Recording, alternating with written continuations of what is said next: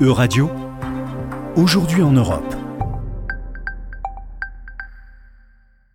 Bonjour à toutes et à tous, bonjour Juliane. Commençons ce journal en nous intéressant au blocus des céréales ukrainiennes organisé par l'armée russe. Ce mercredi, le ministre turc des Affaires étrangères a rencontré son homologue russe, Sergei Lavrov, pour évoquer cette question, un sujet d'inquiétude majeure pour de nombreux pays qui redoutent une crise alimentaire mondiale. Bonjour à toutes et à tous, bonjour Laura. En effet, Sergei Lavrov, ministre russe des Affaires étrangères, a rencontré son homologue turc le 8 juin dernier. L'objectif de cette rencontre était de parvenir à un accord permettant l'établissement de corridors d'acheminement des récoltes. Et quel a été le résultat de cette rencontre, Juliane? Eh bien, Laura, le ministre russe des Affaires étrangères s'est dit prêt à, je cite, garantir la sécurité des navires qui quittent les ports ukrainiens avec l'aide de la Turquie. Cependant, l'Ukraine étant absente de cette réunion, aucun plan concret n'a pu être approuvé pour l'heure. La mise en place de tels corridors pose également des questions en termes de sécurité. En plus des mines antipersonnelles présentes autour de la zone portuaire, des observateurs craignent que la Russie ne profite de la sécurisation de la zone pour renforcer son offensive contre les forces ukrainiennes. Pour éviter un tel scénario, l'ONU appelle la Turquie à se charger de la sécurité des convois, un plan qui doit être approuvé conjointement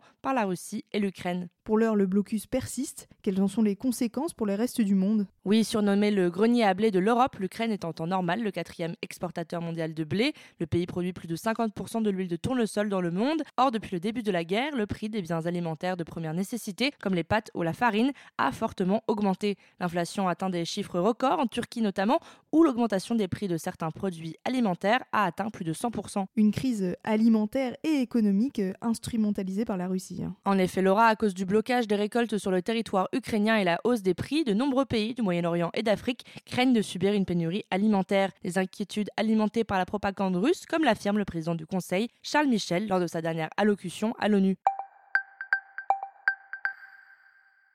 Continuons ce journal en nous rendant à Strasbourg. Cette semaine, les eurodéputés se sont réunis pour la séance plénière du Parlement européen. Au programme l'implémentation du paquet Fit for 55. Pouvez-vous nous en dire plus, Juliane? Oui, Laura, dans le cadre du pacte vert européen adopté l'année dernière par le Parlement et le Conseil, le paquet législatif Fit for 55 a pour objectif de réduire de 55% les émissions de gaz à effet de serre d'ici à 2030 par rapport au niveau de 1990, afin d'atteindre la neutralité carbone en 2050. Le vote des eurodéputés de mercredi dernier concernait 14 propositions concrètes soumises par la Commission afin d'atteindre ces objectifs. Et quelles sont ces propositions? Eh bien, très brièvement, les propositions sont les suivantes la mise en place d'une taxe carbone aux frontières, le lancement d'un fonds social pour le climat afin de soutenir les personnes les plus vulnérables au réchauffement climatique, la définition de nouveaux standards plus exigeants pour l'industrie automobile et aéronautique, ainsi qu'une réforme du système d'échange de quotas carbone de l'UE. Le texte a néanmoins fait l'objet de débats pour le moins houleux, et une partie du texte a même été rejetée mercredi. hein. Oui, en effet, des eurodéputés du PPE, le parti conservateur au Parlement,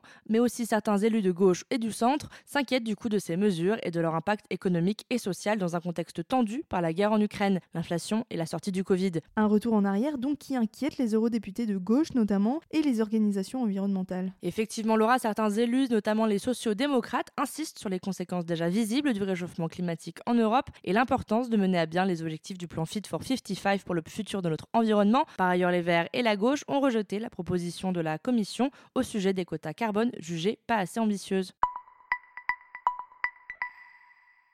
Terminons ce journal en nous rendant cette fois-ci aux Pays-Bas. Près d'un an après l'assassinat en pleine rue du journaliste Peter de Vries, le procès du tireur présumé de son acolyte vient de s'ouvrir à Amsterdam. Pouvez-vous nous rappeler les faits, Juliane? Bien sûr, Laura, Peter de Vries était connu aux Pays-Bas comme présentateur de sa propre émission pendant 15 années. Journaliste vedette, il a animé des émissions dédiées à des affaires criminelles et avant son assassinat, il était devenu le confident d'un témoin clé dans une vaste affaire de règlement de compte dans le milieu de la mafia. Le procès des deux meurtriers présumés s'est ouvert le 2 juin dernier. Un meurtre qui avait suscité une immense indignation aux Pays-Bas. hein. Effectivement, Laura, selon les rapports d'enquête, l'assassinat de Peter de Vries a été commandité par une organisation criminelle liée au trafic de cocaïne dans le pays. Les forces de l'ordre néerlandaises soupçonnent également ces milieux d'être à l'origine des menaces d'enlèvement à l'encontre du Premier ministre Mark Rutte au mois de septembre dernier. À ce sujet, d'ailleurs, l'agence européenne de police, Europol, a mis en garde les forces de l'ordre néerlandaises contre les violences ouvertes de ces nouveaux milieux mafieux. En effet, en août dernier, déjà, Europol avait publié un rapport soulignant que la Belgique et les Pays-Bas étaient devenus les portes d'entrée principales des réseaux de cocaïne en Europe, une évolution inquiétante pour les forces de l'ordre qui assistent à de plus en plus d'affrontements violents et d'assassinats en pleine rue liés au cartel de drogue. Merci Juliane et merci à tous pour votre attention. C'était Aujourd'hui en Europe. À retrouver sur euradio.fr.